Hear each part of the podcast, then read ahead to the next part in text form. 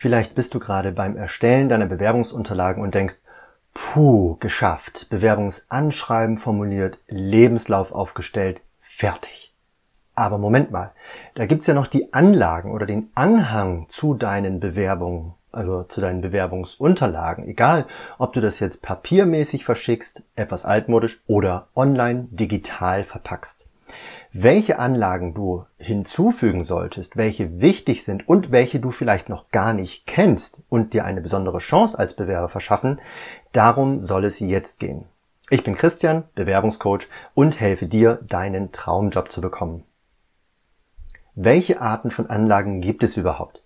Da gibt es zum einen die Zeugnisse. Seien es die Arbeitszeugnisse, die Praktikumszeugnisse, Schulzeugnisse oder auch eben Zertifikate, Diplome, die letztendlich deine Ausbildung, deine Weiterbildung oder deine Studienabschlüsse verbriefen.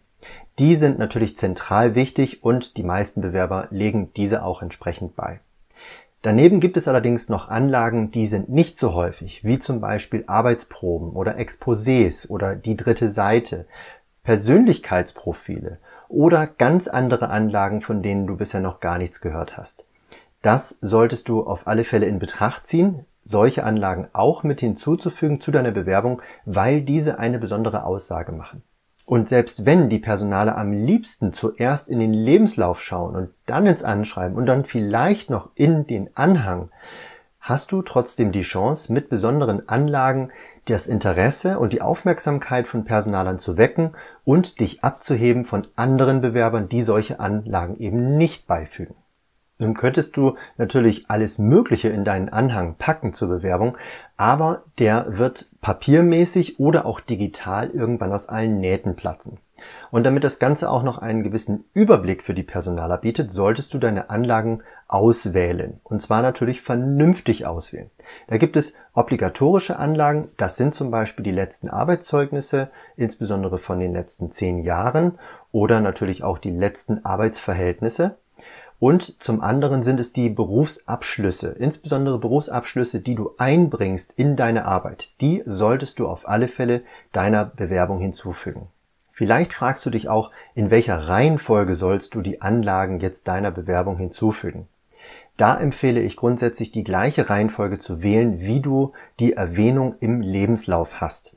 Wenn du, wie ich es dir empfehle, die Qualifikation vor deine Berufserfahrung setzt, dann sind deine ersten Anlagen also deine Abschlüsse oder deine Berufszertifikate und Diplome und danach kommen dann die Arbeitszeugnisse. Immer das aktuellste zuerst, also sprich chronologisch rückwärts.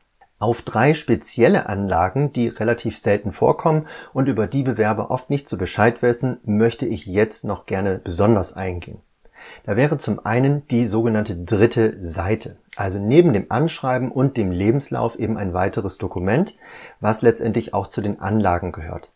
Die dritte Seite könnte man auch letztendlich überschreiben mit, was Sie noch über mich wissen sollten. Es sollte also etwas sein, was nicht schon aus anderen Stellen in deiner Bewerbung über dich hervorgeht und gleichzeitig etwas sehr Wesentliches ist, damit du zum Vorstellungsgespräch eingeladen wirst. Die dritte Seite ist keinesfalls obligatorisch, also nicht verpflichtend. Du musst sie also überhaupt nicht deine Bewerbung hinzufügen, so wie du ohnehin nichts bei der Bewerbung machen musst, sondern du musst überlegen, was macht denn letztendlich auch Sinn. In die dritte Seite könntest du zum Beispiel reinschreiben, wenn du Führungskraft bist oder Führungskraft werden möchtest, was ist dein Führungsverständnis? Was ist deine Art und Weise, Menschen oder auch Projekte zu führen? Eine weitere Möglichkeit ist, in die dritte Seite hineinzuschreiben, wie sich manche Brüche in deinem Lebenslauf, die offensichtlich sind, erklären. Was war also zum Beispiel deine Motivation, von der einen Position wegzugehen, die nächste Position anzunehmen oder auch manche Überbrückungsphasen zu haben? Diese Dinge zu erklären, ist für Personaler oft sehr wichtig und entscheidend, ob du dann überhaupt zum Vorstellungsgespräch eingeladen wirst. Auch kannst du ein Ehrenamt genauer beschreiben von der Verantwortung und von der Tätigkeit her, wenn es für deinen neuen Job relevant ist. Die zweite spezielle Anlage, die ich erwähnen möchte, ist die Arbeitsprobe. Da habe ich zum Beispiel im Bewerbungscoaching schon ganz tolle Bildercollagen gesehen von beispielsweise Leuten, die auf dem Bau arbeiten, also Bauingenieure in dem Fall. Die haben mit ihren Collagen tatsächlich von diesen Baustellen eben Live-Bilder gezeigt, die sehr beeindruckend waren und dargestellt haben, wie groß im wahrsten Sinne des Wortes die Verantwortung von diesen Menschen war. Das hat mich als Bewerbungscoach wirklich beeindruckt und ich denke auch Arbeitgeber sehen sich die Bilder sehr gerne vielleicht auch zuerst an, ganz nach dem Motto, ein Bild sagt eben mehr als tausend Worte. Insbesondere im grafisch-künstlerischen oder kreativen Bereich ist es durchaus üblich, auch ein entsprechendes Exposé deiner Arbeiten hinzuzufügen. So kann der Arbeitgeber gleich erkennen, wie du arbeitest, was deine Spezialitäten sind und ob das natürlich auch entsprechend zu dem neuen Job bei diesem Arbeitgeber passt. Die dritte spezielle Anlage in deiner Bewerbung könnte ein Persönlichkeitsprofil sein. Zum Beispiel aufgrund eines Persönlichkeitstests, den du durchaus kostenlos im Internet machen kannst. Da gibt es dann zum Beispiel Tests, wo im Ergebnis relativ gut fokussiert sind auf zum Beispiel deine möglichen Beiträge für ein Unternehmen oder ein Team. Das gibt dem Personaler natürlich durchaus Aufschluss über deine Persönlichkeit und für dich den Vorteil, dass du nicht über dich selber reden musst, sondern dass dieser Test sozusagen als dritte Person über dich eine Auskunft gibt. Wie du siehst, gibt es durchaus mehrere Möglichkeiten, wie du den Anhang deiner Bewerbung sinnvoll füllen kannst. Nutze auf alle Fälle die Chance, dich positiv von anderen Mitbewerbern abzuheben, indem du Anlagen hinzufügst, die etwas mehr über dich erzählen, als normalerweise aus dem Bewerbungsanschreiben oder deinem Lebenslauf ersichtlich ist. Ich freue mich an dieser Stelle über deinen Kommentar, insbesondere wenn du Fragen hast oder auch anderer Meinung sein solltest. Hast du individuelle Fragen an mich, dann nutze doch die Möglichkeit eines kostenfreien Gesprächs mit mir.